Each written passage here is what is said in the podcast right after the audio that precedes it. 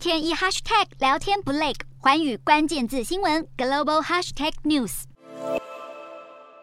气候变迁对东南亚国家带来巨大威胁。每年都有多起天然灾害与极端气候事件发生，也因此从泰国到新加坡等国都正热烈发行绿色债券，为对环境友善的建设计划筹措资金，投入资源对抗地球暖化。为了协助经济从新冠疫情的冲击中复苏，泰国二零二零年发行永续债券，投资人申购金额高达六百零九亿泰铢，或超额认购三倍，反映出市场对发展潜能的信心。根据泰国公共债务管理办公室去年的年报显示，自二零二零年发行后，截至去年底，泰国永续债券发行额高达一千两百七十亿泰铢，其中大约有百分之二十四的资金用来建设连接曼谷近郊的局限铁路。新加坡也同样发债筹措铁路建设资金，希望借此鼓励更多人改搭火车，降低民众对自用小客车的依赖。新加坡当局今年二月宣布，将在二零三零年前发售多达三百五十亿新币的绿色债券。打造对环境友善的公共建设。根据亚洲开发银行六月发布的报告显示，截至今年第一季，东南亚国协核心市场和东南亚国家的永续债券发行余额达四千七百八十七亿美元，